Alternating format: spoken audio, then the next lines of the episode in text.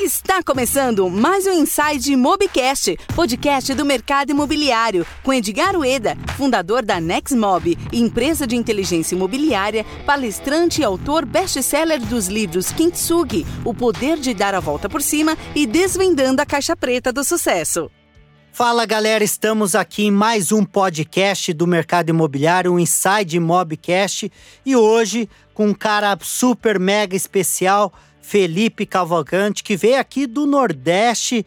Eu, eu vou chamar isso de. Você veio especialmente para falar para o nosso podcast aqui, Felipe. Primeiro, quero dar boas-vindas e agradecer e gratidão por ter disponibilizado o seu tempo. Eu sei que você tem um tempo bem corrido aí no mercado imobiliário. Gratidão e eu sei que nós vamos aqui gerar muito conteúdo para nossa audiência. Bacana, obrigado. Estou muito feliz de estar aqui, Edgar. Muito obrigado pelo convite. A honra é toda minha, né? E eu, eu vou devolver aqui dando os parabéns para você por tudo que você tem feito pelo mercado. Né? Hoje, não só o mercado imobiliário, né? Hoje, transcendendo isso, está deixando seu legado aí, sua marca. Parabéns. E eu poder aqui estar com você, acho que é muito mais um aprendizado meu do que qualquer outra coisa. Acho que a recíproca é verdadeiro, é, é uma contribuição. Eu agora estive recentemente aqui com, com o João Viana da Loft e ele falou exatamente isso, Felipe, o poder da colaboração. Né? O nosso mercado, infelizmente, ele tem poucas práticas ainda e você foi uma das poucas pessoas e nós vamos falar disso também ao longo do nosso podcast de começar a quebrar essa barreira, criando processos e entidades e, e grupos colaborativos para que é, é, o mercado ficasse menos desafiador, né? Isso aí, a gente tem que estar junto, né, cara? É, na associação, por exemplo, na ADIT, que eu presidi muitos anos, era engraçado porque a gente colocava na mesma mesa é, concorrentes, né? Mas a gente consegue fazer com que a concorrência fique fora dali, os interesses em comum eles prevaleçam, a gente se una, junta força e vai embora. Eu nunca me esqueço de quando a gente fundou a DIT, é, ninguém conhece isso, mas era lá para ir fazer feiras no exterior, captar investimentos imobiliários e hoteleiros para o Brasil no exterior. Durante muitos anos a gente foi a entidade responsável por isso. O objetivo e primário na época era, era esse. esse. Era esse, A gente, você chegava na embaixada do Brasil em Londres, é, queria investir em real estate no Brasil, eles davam o nosso contato. Mas o que eu queria dizer é o seguinte: o Nordeste todo ia para participar das feiras, cada um com seu stand, brigando. Era, é, Recife dizia que era mais próximo de Portugal, Fortaleza, Natal, Maranhão, Paraíba. E no final a gente disse o seguinte: vamos se juntar Vamos fazer um belo evento, vamos contratar uma assessoria de matchmaking, de relações públicas, vamos, vamos com força. E foi isso que aconteceu. Então, Ficava até mais barato, então, né? Mais, tudo mais barato, mais eficiente. Então a colaboração, como você falou, ela é fundamental. Para isso a pessoa tem que ter um espírito muito mais de doar do que querer receber. Então acho que essa é a grande é a grande questão por trás de qualquer processo colaborativo, não querer só puxar para si. E, é, e é, é, é, algo que tem que exercitar, né? É prática diária, né? É. é. porque é, eu acredito, né? A minha percepção, eu morei quase 10 anos fora do país, fui com 19 anos, e aí voltei em 2010 para o Brasil. E eu vejo que alguns países, não é nem depreciando, aqui a gente só está fazendo essas comparações e analogias para entender que o Brasil ainda é um oceano azul em algumas áreas e a gente sabe disso. É, muitas grandes empresas aí é, fazendo arroz com feijão bem feito, mas se tornando uma empresa de sucesso. Então não precisa também. Hoje se fala muito de é, vamos algo disruptivo, algo inovador, sendo que a gente tem que fazer ainda a, aquela lição de casa, aquele é, beabá ainda bem feito, né? E baseado nisso, eu acredito que um comportamento e uma habilidade de contribuir, colaborar é, e o que nós estamos fazendo aqui hoje é um dos pontos fortes da nova economia, né? É, Brasileira, né? É, só, é no mundo todo, né? Eu acho que é algum... que lá já tem essa prática muito, né? É, na verdade, lá é menor, a gente se conhece, né? Então, assim, a relação de confiança é, é mais fácil de estabelecer, né? Sempre brinco que o pessoal de São Paulo, até do exterior, me pergunta, Felipe, quem é fulano lá no Nordeste, por exemplo?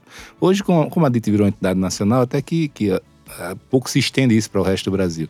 Mas com uma ligação ou duas, eu sei quanto o cara tirou em matemática na quinta série, entendeu? Ou seja, é, então é, é, é, outro grau de relacionamento de uma cidade muito grande, onde há, você precisa de um certo é, desconfi desconfiança, de relações mais formais.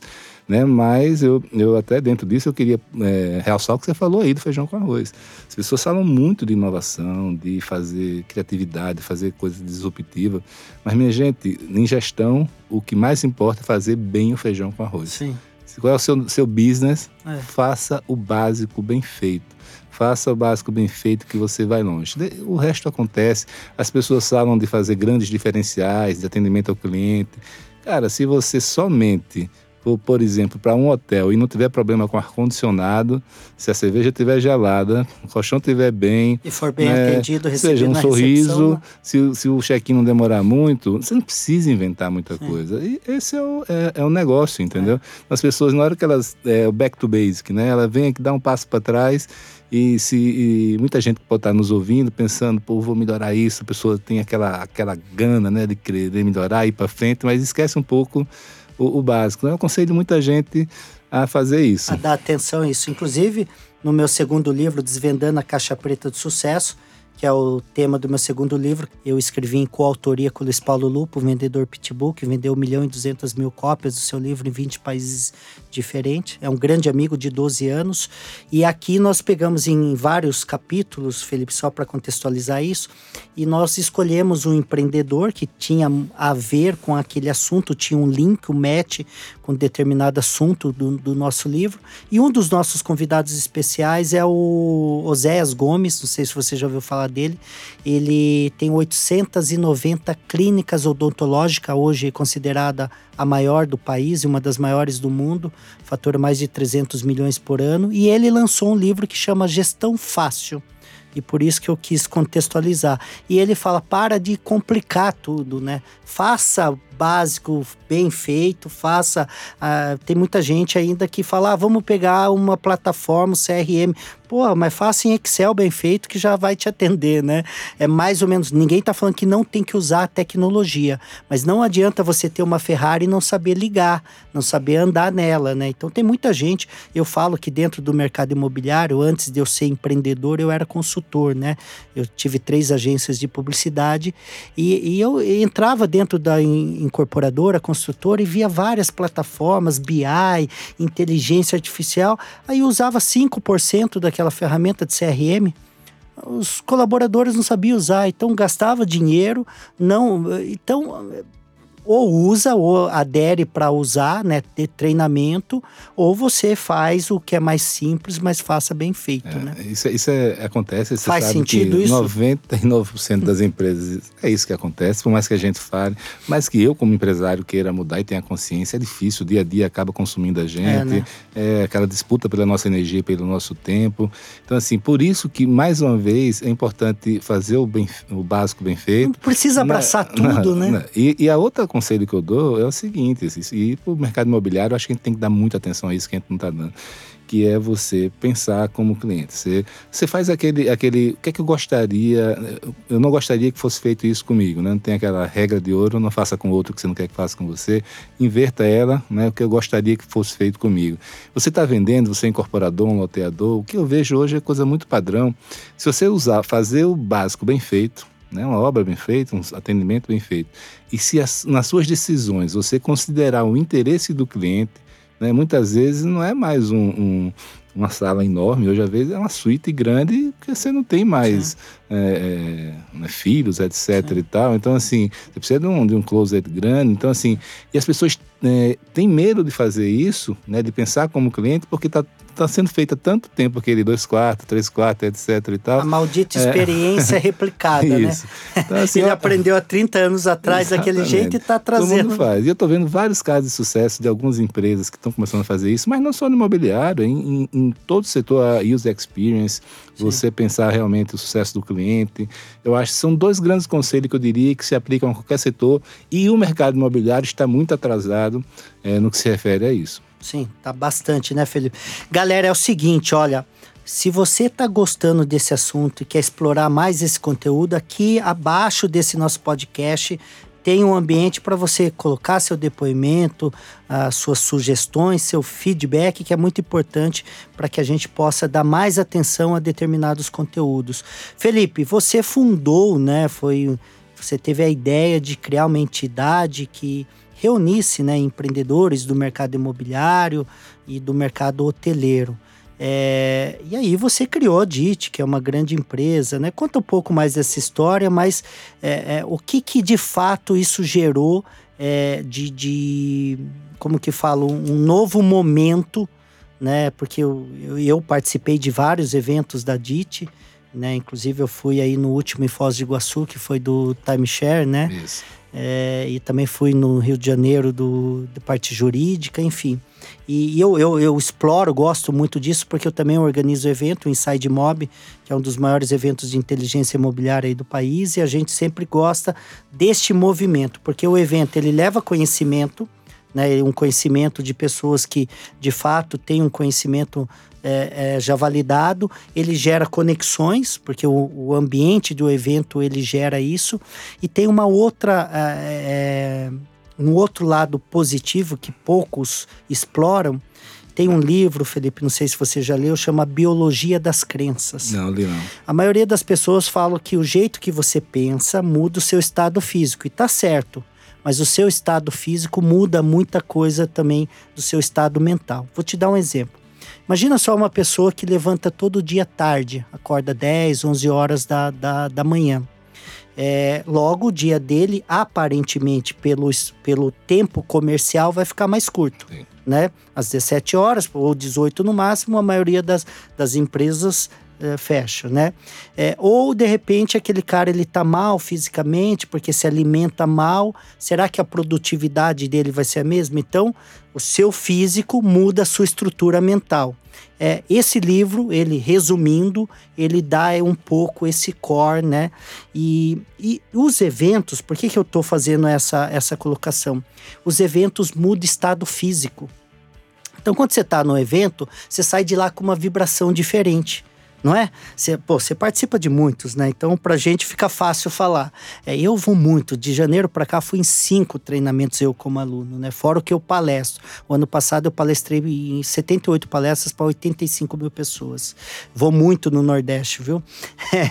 e, e, e o, o ponto é que a gente sai de lá muito mais motivado, sai de lá provocado. A gente quer fazer alguma coisa né? Então os eventos ele gera essa proporção. Então a DIT, claro que não era só uma entidade de eventos, mas era uma entidade que proporcionava isso, né? Conhecimento, né? É, proporcionava conexões e pro, pro, proporcionava uma vibração diferente. Eu, é, tem uma teoria também de outros livros, e você gosta muito desse tema, e por isso que eu estou colocando aqui, que fala é, um livro que fala que você é a média das cinco pessoas que você mais convive, né? E aí tem uma outra lógica que fala que se você estiver sentado numa mesa onde você sempre sabe mais daquela mesa, você está sentado em mesa errada, né? Então, enfim, tem vários estudos, tem várias ciências. O importante é entender. Fique sempre com pessoas positivas, otimistas, que sonham grande, que desejam mudar o mundo, né? Porque logo você vai sair de lá impactado, querendo também ser um provocador de mudanças, querendo ser, ser um cara diferente. Eu mandei fazer, só para fechar esse assunto, eu mandei fazer uma nota de um bilhão. É um quadro que é desenho de uma nota de um bilhão. E aí eu pedi para uma agência fazer para mim, os caras falaram: esse cara é louco, né? Nota de um peão, será que esse cara vai querer dar um golpe, fazer, né? Aí mandei fazer um quadro de um metro e pouco, colocar vidro, tal, tal. E aí me perguntaram por que, que eu cheguei a essa con conclusão. Eu falei, olha, nos últimos anos, mais precisamente no, nos últimos dois anos, eu comecei a sentar na mesa com muito bilionário, bilionários. Inclusive nesse, no meu segundo livro, Desvendando a Caixa Preta, o prefácio foi feito por dois bilionários, né? O Carlos Wizard Martins e o Janguia Diniz, grandes amigos. E o ponto é que eles são pessoas comuns, igual a gente. Tem duas pernas, dois braços, é, tiveram uma trajetória de, de, renúncias, desafios, dores, é, não teve aquela vida equilibrada que todo mundo vende e sonha. Eu também sonho em algum momento chegar mais próximo disso. O ponto é que é, as pessoas de sucesso, Felipe, não sei se você compactua dessa mesma filosofia ou crença, são pessoas comuns, só que fizeram coisas diferentes. Né? Ou foram mais resilientes, persistentes, determinadas, convictas, é, não Sor sei, né? Sortudas. Sor sortudas, entre aspas, né? É, toda vez eu peguei os caras trabalhando mais de 12 horas por dia, né? mais ou menos assim. Então faz sentido, primeiro, para a gente voltar na DIT, o que você criou com a DIT, né? E se faz sentido essa, essa contextualização que nós fizemos aqui. Faz total, né, cara? Isso aí é uma coisa que eu, tô, tá muito dentro de mim. Isso. Em primeiro lugar, que o que eu lá na DIT, né, assim, já antes da DIT eu já tinha uma certa rede de relacionamento, depois da DIT isso aumentou muito, tanto a nível de Brasil quanto internacional. Então eu tive muito contato com as mais altas autoridades do Brasil, do exterior, é, também com muitos bilionários, muito milionários, pessoas proeminentes. E assim, essa é uma lição. Uh, e eu tô até uma, uma dica aqui, uma tática bem objetiva e prática para você que tá, tá, tem que interagir com um cliente rico, com, com uma autoridade que chega. A maioria das pessoas tende a chegar com essas pessoas de maneira subserviente, com admiração. O senhor, o papá, por favor. É, cara, é o maior erro que tem. Sempre a pessoa, submisso, a, a né? pessoa sente na hora, então, que você não é uma pessoa do mesmo nível dela, Sim. etc. As pessoas gostam de ser tratadas, as pessoas não respeitam quem, quem não se respeita, vamos dizer assim.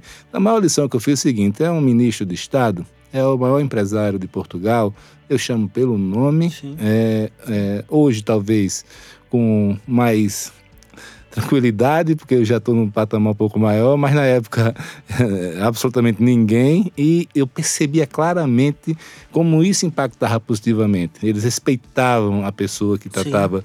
É... E é como você falou, sente. Ele sente Ele sente, estado, é, né? Trate como igual, que você vai ser tratado como igual. Não trate com desrespeito. Sim. Né? Em casos formais, você tem que tratar com a cerimônia adequada, mas numa situação informal, etc.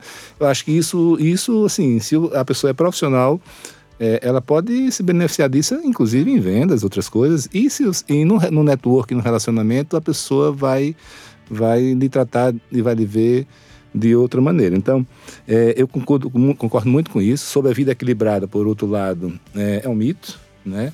Uhum. É, assim, é bacana, assim. E tem momentos, assim, na, na, verdade não é um mito, é uma decisão. É.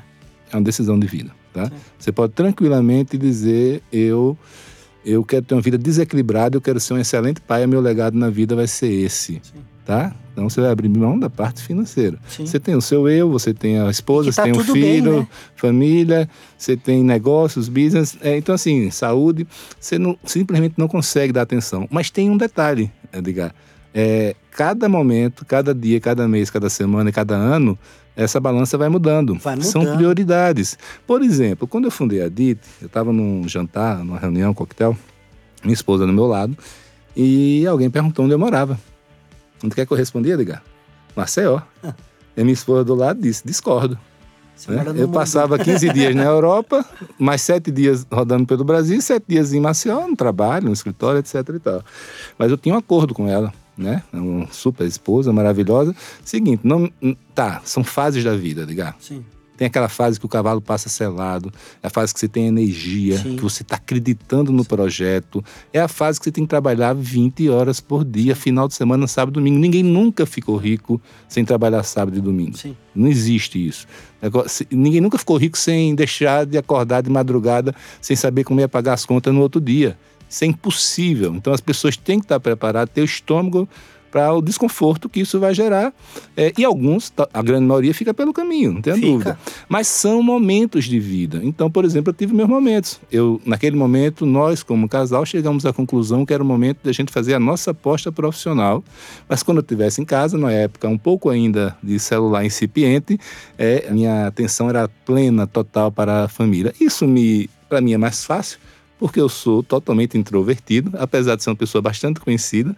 Eu não tenho nenhuma vida social, então nunca tive, não gosto, não saio de noite, não bebo. Então, assim, para mim, adoro estudar e ler, ficar em casa e adoro minha família. Meu era engraçado ligar que eu viajava muito para o exterior e eu tinha amigos meus que chegavam sempre um dia antes e saíam um dia depois. Eu sempre chegava num limite, né? ou seja, eu queria estar o mais o maior, maior tempo possível dentro da minha casa. Sim. Isso ajuda muito. Né? Quando o ambiente familiar não está tão bacana, é, então assim, mas tem outros momentos que você diz, porra, deu, agora, seja porque a energia vai acabando, seja porque você não acredita no projeto mais, seja porque a família diz, opa, Estou aqui. É. É, então você, você, na verdade, é, é, eu diria que não existe essa história de. São eventos, né? É, são momentos vida, de vida de você. Inclusive, o momento não necessariamente é quando você está mais novo. De repente, o cavalo selado passa, na maioria dos casos, você efetivamente ficar milionário. Não é com 20, com 30 anos. Esqueça essa história de startup de 20 anos, não é para você, não é para ninguém. É quando você tem 40, 45 Sim. anos, 50, é que você está maduro o suficiente, ainda tem energia e experiência network para tomar as melhores decisões. É, né? e, e, assim, as coisas que você fez, os fracassos que você cometeu, tudo isso gerou quem você é hoje. Isso, isso gerou uma baita experiência de vida, maturidade, isso vale dinheiro. Porque Demais. se você quebrou, se você fez errado ali, tudo isso vai acumulando. Né? Tem expertise que são cumulativas e outras não acumulativas. Essa é uma acumulativa, você vai aprendendo. Então, assim, eu acho que, que, que a vida. Eu, particularmente, sou um defensor teórico da, do equilíbrio, da vida equilibrada, mas consegui. Sim. Confesso que não tenho nenhum arrependimento, vi meu filho crescer, minha família é bacana.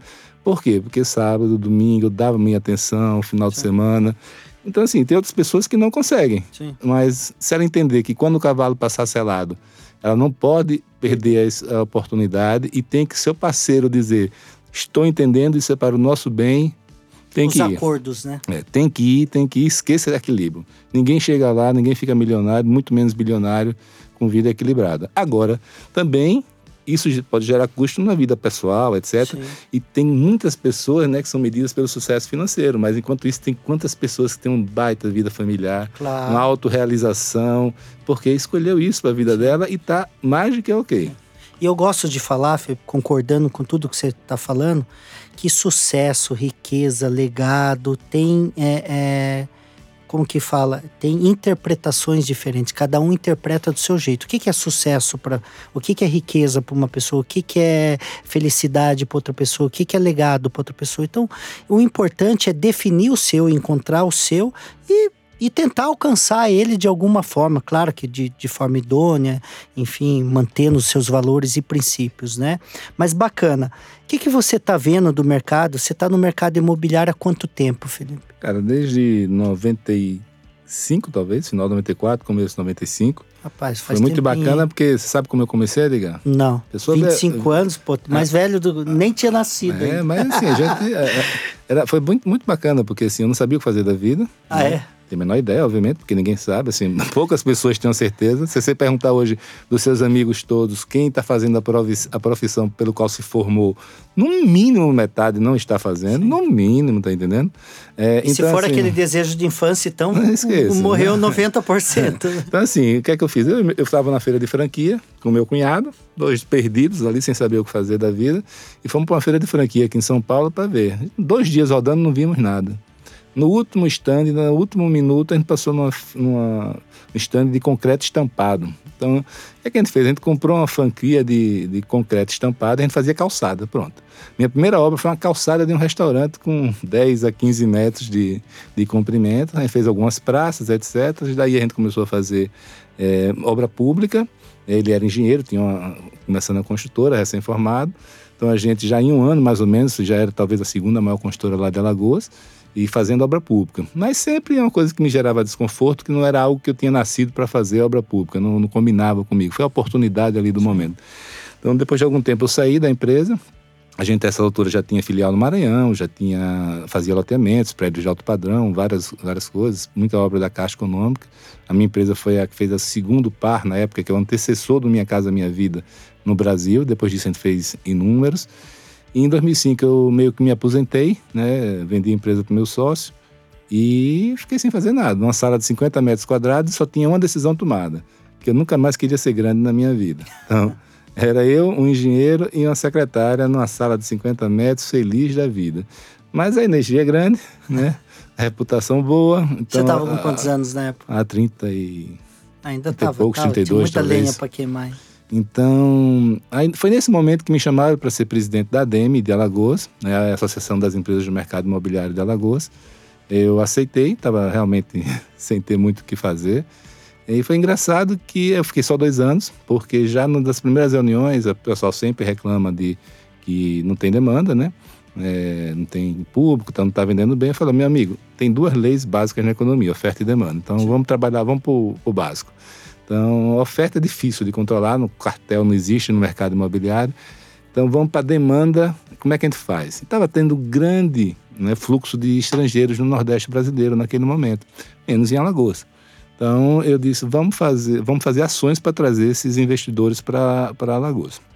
Uma primeira ação, me lembro como se fosse hoje uma reunião, onde uns quatro ou cinco amigos nossos, a gente decidiu fazer um evento, um seminário internacional sobre é, investimentos imobiliários. Né? Na verdade, era um seminário sobre mercado imobiliário. Um dos amigos lá, ele levantou e disse, mas por que a gente não, não, não chama, convida um português e passa a chamar de Seminário Internacional do Mercado Imobiliário. Estratégia é tudo, né? Dito e feito, fizemos isso. É, e aí nasceu o Nordeste Invest, em 2005, lá em Alagoas, feito pela Demi de Alagoas, onde eu era o presidente. É, ficou muito maior do que esse seminário internacional com um português. Foi uma sensação no Brasil, todo mundo do Brasil foi para lá. Era uma árvore, era madura, né, esperando para ser colhida. Estava é, precisando alguém organizar aquele mercado. A gente foi um grande sucesso, vários estrangeiros vieram, todo mundo estava investindo no Nordeste. Dali a gente entendeu que tinha que organizar o setor, tá? porque tinha dois problemas aí. O primeiro que a gente identificou é que tinha muito estrangeiro que investia no Brasil, no Nordeste na época, e que ele não. Ele tem muito picareta no Brasil, que vendia terreno que não existia. É, ou seja, eram vários golpes aplicados. A gente falou, vamos nos organizar como se fosse um one-stop shop. Ou seja, o cara chegava no Sergipe, na Paraíba, Maceió, Ceará, tinha um VP local, né, institucional, e você tinha os escritórios jurídicos, arquitetos, construtoras, redes hoteleiras, todo mundo. Então, todo mundo é gente de padrão, gente de credibilidade. Pra você ter ideia, a gente nunca quis saber de certidão. A gente é só é, indicação, né? Então, se você pegou o primeiro ciclo, foram oito pessoas. Essas oito indicaram outras. E só gente boa indicando gente boa. Então, a gente conseguiu em um ano ter um grau de, de exposição, de credibilidade que eu realmente eu, eu, eu, nunca vi nada igual.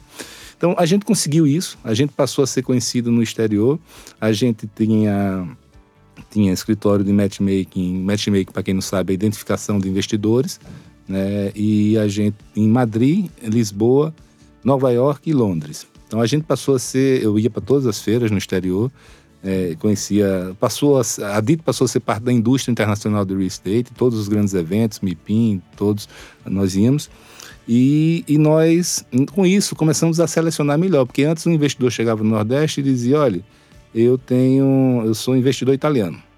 Aí, com duas ligações, estava sentado com o secretário, com o governador, mas não tinha um cartão para dar. Né? Mas a ansiedade de receber investimento era muito grande. Então, com isso, a gente começou a identificar, as pessoas ligavam para a gente e diziam, quem é esse cara? A gente puxava ficha no exterior, a gente tinha escritório lá, conhecia, já tinha um network de amizades lá. Não, não é ninguém, isso é um aventureiro, não, isso aqui é uma empresa séria. Mas aí chegou, caiu outra ficha, que a gente tinha que proteger a nossa turma também, porque vinha muito picareta, né, de, de lá para cá. Então a gente começou a fazer isso. Então nós fazíamos basicamente o, esses eventos não só no Brasil, o Nordeste Invest era um evento para mil pessoas, Nunca tinha menos que cinco governadores, três, quatro ministros de estados, é, mil pessoas, ou seja, era, era um salão de, de, eventos, tudo.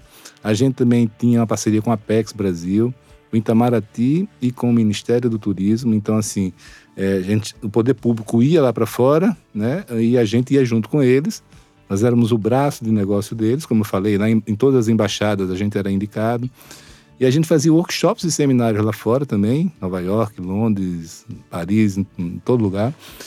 E a gente tinha um projeto que nós convidávamos tanto investidores quanto jornalistas. Então, nós trouxemos mais de 200 investidores para o Nordeste brasileiro, tudo pago pela gente, tá? Então, assim, grandes investidores, médios, pequenos. Foi uma coisa realmente bonita. Por outro lado, a gente trazia os jornalistas, também trouxemos centenas. Você tem ideia? É, de vez em quando eu fico me perguntando se isso foi verdade ou se foi um sonho, né? De vez em quando eu pergunto para algum companheiro da época, e isso aconteceu mesmo? Porque você tem ideia, por exemplo, numa conferência de imprensa em Maceió, entraram os governadores e ministros para né, entrevista coletiva, normal, esperando a Gazeta de Alagoas, a Folha de São Paulo, né? Aquela coisa de sempre. Você tem ideia, na entrevista coletiva em Maceió, a gente trouxe Financial Times, New York Times, El País, é, ou seja, toda essa nata da, da jornalista econômico do mundo vinha para os nossos eventos, não só para um, vinham para vários, a gente era fonte deles, ou seja, então era realmente um mundo diferente do que a gente vê hoje. Mas aí veio aquela crise, 2008, e esse mercado que a gente atuava sumiu. Então acho que daí vem uma primeira grande grande. Acho que são duas grandes lições que a DIT pode dar para outras entidades, para empresas e para as pessoas. A primeira é, é antecipar tendências. A gente sempre foi muito bom em antecipar tendências, pegar coisas que, que não estavam soltas e organizar isso, tá? É, e, e, a segunda é adaptação. Então a DIT morreu. A razão de existir da DIT em 2008 né, acabou. Não tinha mais mercado internacional, investimento internacional. Aquela história de vender um prédio inteiro para por telemarketing para a Irlanda, que eu vi, eu fiz isso, né? isso não existia mais. E aí, o que, é que a gente vai fazer da vida? Então, a gente entendeu que nós trouxemos 200 investidores para o Brasil, mas esses caras não fizeram quase nenhum negócio. Tiveram alguns que foram feitos, mas por quê? Porque o nosso empresário não estava preparado para falar com eles. Levava uma foto do prédio, da praia, etc. E o cara quer, a linguagem dele é financeira, né? Então, nós mudamos totalmente o foco. Em primeiro lugar, vamos, o dinheiro já está no Brasil, foi no momento que o Brasil estava indo bem. E, e para eu trazer um fundo de fora, você tem que entender, primeiro tem que vender o Brasil e a América Latina. São dois anos vendendo isso. Depois o cara, aí ele faz as viagens de quatro, quatro meses para o Brasil para entender e conversar com as pessoas. Depois ele abre um escritório no Brasil. A partir daí ele começa a, a ver projetos. São mais dois anos para assinar um cheque. Então eu falo, cara, já tem um monte de gestor de recursos que faz isso, capta o dinheiro lá fora, vamos fazer isso. E vamos focar em ensinar a nossa turma, os empresários brasileiros, incorporadores, loteadores, a lidar com o mercado financeiro. Então a gente fazia sempre no mínimo 10 cursos por ano é, lidando isso. Até hoje a gente faz esse tipo de curso e deu, deu, deu muito certo. Tá? Hoje a gente tem várias, vários associados nossos, várias empresas que não são associadas que tem uma estrutura de governança, que já fizeram negócio com fundos internacionais, nacionais. Dá gosto de ver. A gente conseguiu dar uma contribuição grande para muita gente. Tenho total certeza. Felipe Cavalcante aqui, o nosso convidado especial.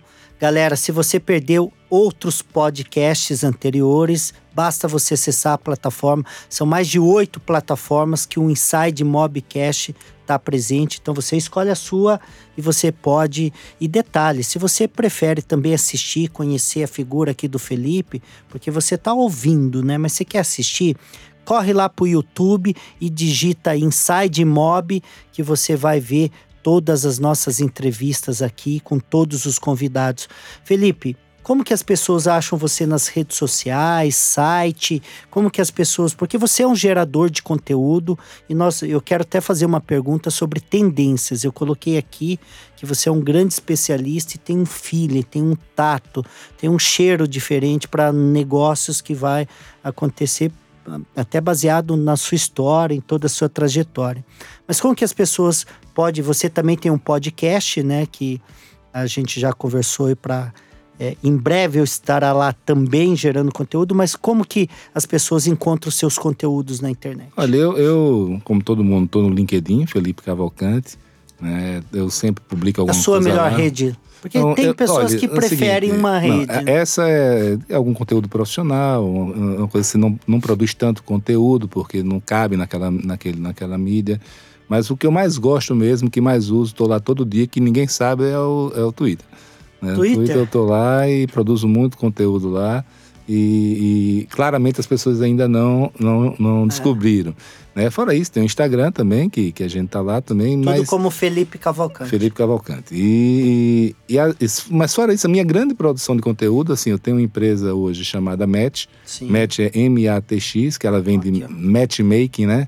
Que é quando você bota as pessoas juntos, gera conexão, network. E não só isso, assim, é uma é conexão entre pessoas e mais importante ainda, conexão entre ideias, que é a minha grande paixão. Para você entender, Edgar, você me perguntar qual é a minha missão de vida, né, meu propósito, é pegar todo esse conhecimento que está por aí espalhado pelo mundo, né, é, espalhado, as pessoas não têm tempo de, de analisar muita coisa, é, organizar isso, simplificar e difundir. Sim. Isso é o que eu faço da minha vida, o que eu gosto. Como é que eu faço isso? Né? Eu tenho a MET, a MET já tem um site, matx.com.br.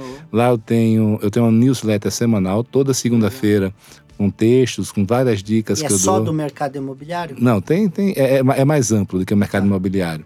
E, além disso, eu tenho um podcast chamado Match Podcast, que ele é praticamente totalmente focado no mercado imobiliário, com grandes figuras no mercado imobiliário.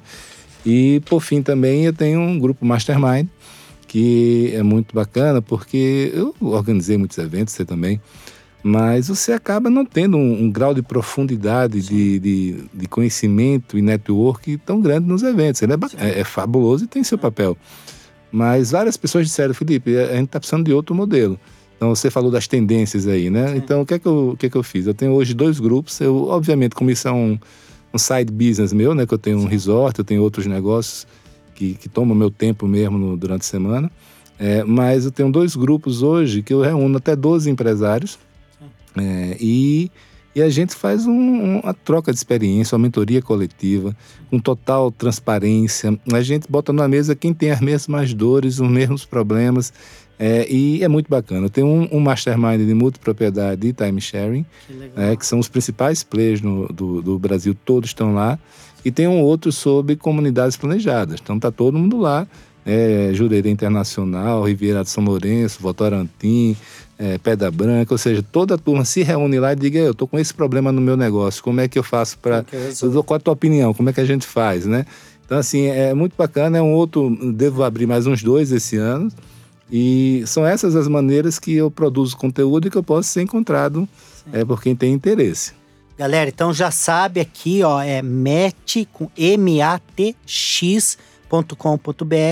ou nas redes sociais Felipe Cavalcante.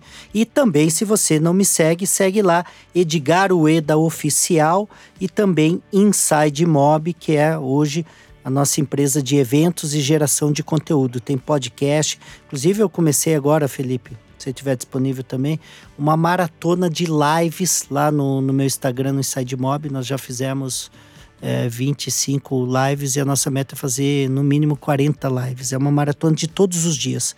Todos os dias eu estou às 20 horas com um especialista diferente, fazendo Você consegue com isso? Estou Você é conseguindo. Estou conseguindo. A, ma- a maratona mais longa de lives do mercado muito imobiliário, né? bacana, muito bacana. Eu sou que nem Porque você. você sabe, desculpe, você sabe que é, eu também tô até, vou, vou- acho que próxima semana, né, a gente, eu vou fazer um, publicar um texto online sobre como publicar textos online e gerar conteúdos online, entendeu? Sim, então, assim, uma das coisas é a seguinte, consistência. Consistência, produtividade, né? ser prolífico. É. isso que no mundo digital é recompensado. Então, muito bacana. Sorte sua que você tem a condição né, de fazer isso, o network para fazer isso e o conhecimento interno seu. Porque, assim, eu sei o quanto difícil é você até fazer as perguntas apropriadas Claro, para cada claro. entrevistado. O quanto que você tem que fazer de back aí, de preparação. Então, assim, muito bacana você fazer isso e não tem a menor dúvida que esse é o caminho. Porque a pessoa que faz ali um, um post esporádico, outro ali, né, tá, como brincadeira funciona, né? Sim. Mas se você realmente tiver a sério no negócio, É. tem que ser como você está fazendo. Mas é como você falou, é, é abrir mão em um determinado momento. Então é, é uma escolha, de fato, né? Uma decisão e uma escolha. E, e o ponto, assim, eu, eu aprendi que nesse momento de troca, disposição de conteúdo, é um momento que se aprende muito, né? Às vezes você está numa faculdade ou, no, ou num curso, você está ouvindo e não está ouvindo, né? A sua, a sua escuta está mais marginal do que ativa, né? Ou você está no celular, ou você está disperso. Quando você faz esse exercício mais profundo, né? Ou quando você sobe no palco, ou quando você vai escrever um livro, é algo muito mais Não, você sabe, que, a, profundo. você sabe que, a, que a, é a melhor maneira de você aprender é ensinar, né? É, então. Então, se você quer aprender sobre qualquer assunto, você pega ali, dá uma revisada, analisa é, e tenta ensinar para alguém, ou no mínimo escrever, ordenar, fazer no PowerPoint. Isso funciona tão bem para mim. Isso é a teoria, mas na prática, para mim, funciona muito bem. Fora isso, se você quer produzir um conteúdo como um podcast ou um livro, né? É, só de você fazer, estruturar a ideia na Sim, sua cabeça. Já está aprendendo. Cara, você aprende mais. E, e você imagine, eu tenho um grupo Mastermind, você também tem vários aí. é, as pessoas falam, pô, Felipe, muito bacana isso, network. Não, não é network, é, é superior network, é amizade, que se- é confiança que se cria. Conteúdo riquíssimo. Mas se você me perguntar o melhor de tudo, é, é o que eu aprendo. é, claro. eu fico aprendendo e sei mais do que todo mundo. Porque, assim. Você aprende é, de todos. Né? Meu Deus, é, é, muita informação. Aí você vai para meu, para minha newsletter, eu preciso parar ali uma hora por semana, uma hora e meia, para estruturar pensamento, para digitar. Né? E a mesma coisa no, no, no, no, podcast. Eu vou entrevistar uma pessoa, como você fez aqui. Opa, é, quem é essa pessoa? Qual é o assunto que ela tem? Você lê um livro da é, pessoa é para. vou ler esse livro para entender o que ele faz, vai ver os vídeos que ele comentou. Nesse processo todo você está aprendendo. Então, se você quer aprender, você ensine. Ensina, show de bola. Inclusive aqui, galera, ó, tem duas dois grandes aprendizados aqui, que é o Desvendando a Caixa Preta do Sucesso e o Kintsugi, O Poder de Dar a Volta por Cima, que é um best-seller que ficou 12 semanas na lista dos mais vendidos pela Veja e pela Publish News e foi top one na Amazon como livro digital mais vendido na categoria. E é um livro que ele fala de mentalidade, ele fala de competência, ele fala de mindset, é os três pilares que foram os três pilares que mudaram a minha vida. Felipe, tendência e futuro do mercado imobiliário. Baseado no seu passado, que você conheceu aí ao longo aí de mais de 20 anos, duas décadas dentro do mercado imobiliário, entender no presente essa movimentação que o mercado imobiliário está tá retomando, está aquecendo. Claro que em passos lentos ainda, mas a gente já percebe, principalmente nós que estamos dentro do mercado imobiliário.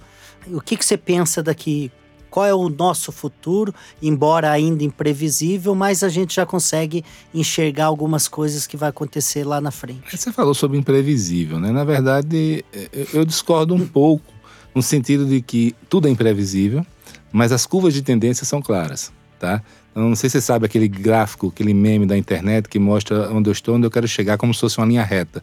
Ah. Quando na verdade mostra que é idas e vindas, mas numa clara curva de tendência ainda. Então, o que eu posso dizer hoje é que é muito previsível, né? E eu aposto nisso que a curva de tendência é positiva.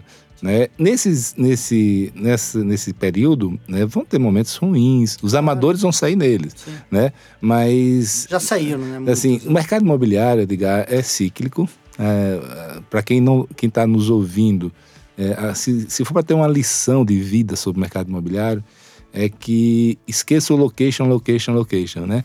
Todo mundo que nasceu em mercado imobiliário sempre aprendeu como regra número um básica, que é local, local, local. A coisa mais, a primeira, a segunda, a terceira coisa mais importante no mercado imobiliário é o local do empreendimento. Tá? Isso é bacana. Eu boto ele como número dois hoje em dia. É, mas não é só o, isso. É... Na verdade é o seguinte. Toma cuidado que é, não, é, é, é, o seguinte: o primeiro e mais importante de tudo no mercado imobiliário é o ciclo. Se chama time, time, time. É. É, o, é o momento. Você pode estar no pior momento do mundo e lançar o melhor produto. Não pode não dar certo. E você pode ter o pior produto do mundo no pior local e lançar no momento de euforia, ele vai dar certo. A gente viu isso há alguns anos atrás. Então, assim, quando você junta o location com o timing, eu acho que é fundamental. E agora a gente está no momento de timing de início de ciclo, né, muito positivo. Né, onde eu acredito que isso vai durar aí 5 a 6 anos ainda. Vamos ter aí um, um bumpzinho aí, uma, na eleição presidencial, né? mas mesmo assim, na minha opinião, isso vai se prolongar. É, ao contrário, eu vejo. Eu queria também explicar o seguinte: no mercado imobiliário você tem dois, duas coisas, setores que se comportam de maneira muito distintas. Um é o comprador, ah, o varejo, o comprador final. É, daqui a pouco eu falo sobre ele. É, quando você falou aí, está indo, está reaquecendo devagar ainda, né? Tem pontos melhores, outros, a gente está falando sobre o mercado comprador, a demanda Sim. final. E tem a outra parte do mercado financeiro, que é o funding, Sim. que é o mercado investidor. Sim. Então, assim, o mercado investidor está claramente entrando no momento de euforia, né, porque o custo do dinheiro, não precisa falar sobre isso, não vou Sim. me estender sobre isso, o dinheiro está queimando na mão das pessoas. Então, é óbvio que o, o, ativo imobiliário é um ativo que sempre vai chamar muita atenção. E há um descasamento. O investidor ele começa a investir antes que o comprador final comece a comprar. Ele começa a se posicionar. Eu conheço, eu faço, Adit, fiz o Adit Juros, que é o Sim. principal evento de direito imobiliário do Brasil por muitos anos. E se eu queria saber como é que estava o ciclo de retomada do mercado, eu ligava para os advogados. Sim. Eu conheço os melhores do Brasil, são meus amigos, e velho, aí, como é que tá? E qual é o segmento que eles estão, a turma está se mexendo, né? É loteamento, é isso, aquilo outro. E eles sabiam, porque antes de lançar, muito antes, se começa a procurar o advogado, começa a licenciar, etc e tal. Então, o que eu posso dizer é que, de certeza absoluta, a gente vai ver o que aconteceu em 2004, 2005, 2006, 2007, em termos de, de, de excesso de capital. Muita bobagem vai ser feita de novo, porque quando você tem muito mais dinheiro do que projeto e mercado, é, os preços ativos vão subir bastante. É, então, assim, é, isso vai acontecer. É, existem, sabendo do que aconteceu no passado, é, quem for tiver o mínimo de juízo vai se proteger contra essa euforia, tá? Mas também muita gente do mercado imobiliário vai ter proveito, Sim. porque não é uma janela de seis meses, é de Sim. quatro a seis anos. Sim. Então, assim, é, é dá para fazer muito dinheiro nesse período. Tem, vai ter muita gente procurando bons projetos até chegar um momento que são, não vai demorar muito, em que os maus projetos também vão ter espaço. Já está acontecendo hoje, tá? Então, assim, o primeiro grande recado é, no, na parte de funding de mercado imobiliário, vai ter abundância de recursos, né? Vão ser alocados recursos muito né, bem alocados, vão ter recursos que vão ser muito mal alocados. E no final do ciclo, tenha cuidado para não entrar daqui a 3, 4, 5 anos, porque você Entra pode ter tarde, entrado, né? o famoso time aí, você é. pode ser o patinho aí da, da história. Do lado do mercado é, da demanda, né, da, do outro lado, é o Brasil, não, continente. Sim. São Paulo está voando, Sim. né? Enquanto isso, o resto do Brasil está tá patinando ainda. A coisa vai acontecer de maneira muito mais calma, porque diferente de 2004, o que aconteceu em 2003, 2002, 2004, é, você tinha taxa de juros altíssimas, você financiava em 10, 15 anos, 15 anos um, um, um imóvel, então, quando você botou para 30 anos, reduziu a taxa de juros, todo aquele movimento que houve, você trouxe a base da pirâmide, ampliou de maneira estúpida, então, o mercado. Essa base agora não vai ser tão grande mais, tá? essa ampliação, mas o, o, a baixa dos juros, a retomada do emprego, da economia, vai fazer naturalmente as coisas acontecerem. A gente já vê o movimento das empresas lançando apartamentos, o estoque está reduzindo em relação a, a, a, ao que era no passado. Então, assim, vai acontecer. Agora, como a gente sabe, mesmo na cidade, uma rua é, vai bem, outra rua vai mal. Um dois quartos vai bem, outro, no, o outro vai mal. Então, assim, as pessoas têm, todo mundo está se preparando para retomar. Tem setores que, independentemente de crise, floresceram, como a multipropriedade. Sim. Foi uma loucura aquilo, assim. É um setor hoje que, que assim, na DIT, a DIT representa esse setor no Brasil. Então, a gente conseguiu aprovar a lei em 2018 é um produto que faz todo sentido, porque a pessoa, em vez de comprar um apartamento que vai usar duas vezes por ano, ela compra duas vezes por ano, duas sim, semanas por ano, sim. né? Então ela, ela tem que a, a, pessoa paga 300 ou 400 reais e vai ter um belo apartamento num destino aspiracional. Então, eu acho que esse mercado, talvez no Brasil como um todo, não só no mercado imobiliário, foi o setor que melhor teve desempenho durante a crise. Agora, com a lei regulamentando, com a, a retomada da economia, já tem no mínimo três empresas aí se preparando para abrir capital só nesse setor. Né? Então, assim, é uma coisa realmente gigante o que vai acontecer. Vai revolucionar o turismo e os destinos turísticos no Brasil de uma maneira realmente definitiva. Então, esse é um, é um setor que tem muita gente prestando atenção. É, loteamento é loteamento. Eu tenho até um tema de um, de um encontro com amigos meus, que é sobre o futuro do loteamento. Né? Porque no exterior, não sei se você sabe, né? você viveu lá há muito tempo, mas não existe loteamento. As no pessoas Japão, vendem. Pelo menos, é, é, casa pronta é. que você vende, apartamento pronto. Então, qual é a dúvida dos loteadores agora? Por quanto tempo nós teremos esse mercado de loteamentos puro? É. Né? Até que faça mais sentido já comprar com a casa pronta, Sim. com juros de 30 anos, né? juros baratos. Não, pode ser que, não sei se é em um ano dois, ou cinco, ou dez, ou quinze, ou vinte, mas vai chegar esse momento em que não vai fazer muito mais sentido você fazer um, um loteamento. Loteamento Nesse meio tempo, é um baita setor, um Sim. setor que, apesar de ter sofrido na crise, navegou melhor do que o residencial. Sim. Shopping center vai bombar. Sim. Foi feita muita bobagem com shopping na, no último ciclo, né? mas agora, com a recuperação da economia, do varejo, vai indo muito bem, muito fundo de imobiliário, né? logística está voltando com força. É, ou seja, é, é, é, prédio corporativo nem se fala aqui em São Paulo. E a grande tendência que eu vejo hoje são os FII, né, os fundos de, é, de investimentos imobiliários. É uma coisa absurda o que está acontecendo, porque como a pessoa não consegue mais ter renda na renda fixa, a poupança, né? ela e bolsa, bolsa é bolsa, a renda variável é, é, é, não é para todo mundo, né? Então o, o fundo imobiliário ele está no meio termo, então ele é uma renda variável, mas ele tem todos os atributos de um aluguel de apartamento, de comprar um apartamento. Qual é a diferença? Que você vai no. Você, eh, por exemplo, eu invisto em FI, onde eu sou dono de vários shoppings, centros logísticos, edifícios corporativos administrados profissionalmente, com uma grande diferença. Eu tenho liquidez. Amanhã eu preciso de dinheiro, eu não vou dar 30% de desconto para vender. Eu vou vender é, na Bolsa de Valores e eu vendo. Fora isso, me dá a rentabilidade mensal do aluguel fixa, certinha. Sim, sim. Ou seja, você tem um aluguel mensal, tem a valorização dele. Está dando 0,65, né? 70. Né? Então, assim, ele está explodindo e vai explodir muito mais. Então, é uma grande tendência para o lado do investidor, o que é uma ameaça para o, o incorporador, para o, o, o, corretor, porque com o passar do tempo ele vai adquirir maior é, proporção, apesar de que nunca vai é, chegar a incomodar o mercado normal. Sim. E pelo lado do desenvolvedor, do incorporador, é uma baita ferramenta para levantar recursos e, e, e transformar ativos né, ilíquidos em, em liquidez, em dinheiro no seu bolso. Show de bola esse overview aqui do Felipe Cavalcante, um dos maiores especialistas aí do mercado imobiliário. Felipe, eu quero agradecer aqui antes de deixar aqui você falar, eu quero falar, galera, se você curtiu esse podcast, a gente usa dessa, desse princípio da com do compartilhamento que o Felipe falou muito bem aqui no começo e em vários outros é, podcasts também.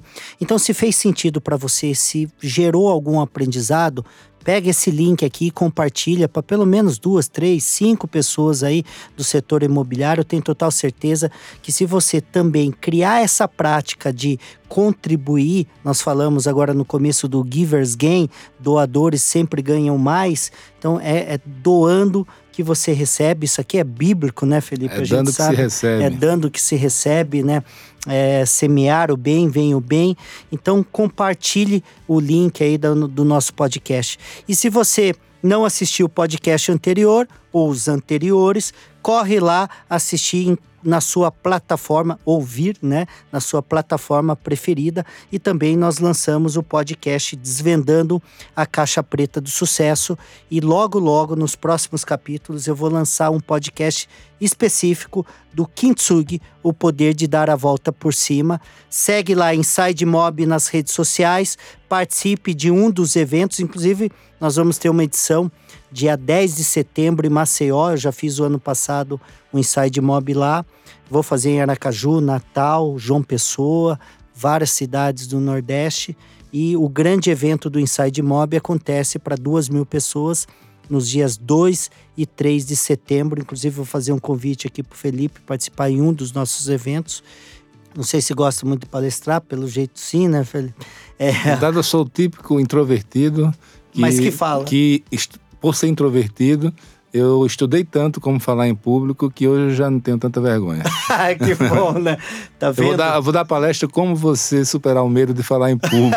Olha que bom, né? Você sabe que é um dos maiores medos, né? Talvez o maior. É, talvez o maior. Então, galera, segue lá, participa lá em sidemob.com.br. É, você conectar com essas pessoas é, você pode encontrar, de repente, seu próximo parceiro, sócio, cliente em um dos eventos. No mínimo, você vai aprender muito lá. É, segue lá Felipe Cavalcante nas redes sociais, segue a MET, que é matx.com.br. Ele é um gerador de conteúdo do mercado imobiliário e fala muito também de mentalidade, fala muito dessa questão de como ser um empreendedor de sucesso. Felipe, agora deixo você Quero agradecer mais uma vez. Você é um cara extremamente generoso, do bem, solícito, né?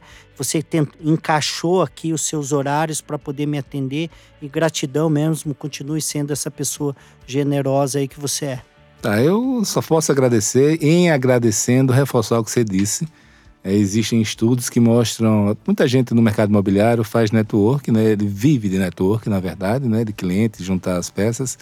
E eu queria dizer que os estudos dizem que o maior network do mundo é você ajudar as pessoas, é você ajudar sem esperar nada em troca. É o momento que no futuro você precisando, é, certamente todas as portas vão estar abertas. Então, o maior conselho que posso dar é isso que você falou aí: compartilhem, ajude as pessoas, não faça do tipo toma lá da cá, tá? Faça realmente ajudando, tá? Que, que isso vai voltar para você. E não é questão assim de é, é, questão realmente de objetivos. Os maiores networkers dos Estados Unidos têm estudos mostrando são aqueles que ajudam os outros, colocam o outro em contato com o outro sem cobrar nada por isso e todo mundo fica ali devendo, né? Em algum momento isso volta para você.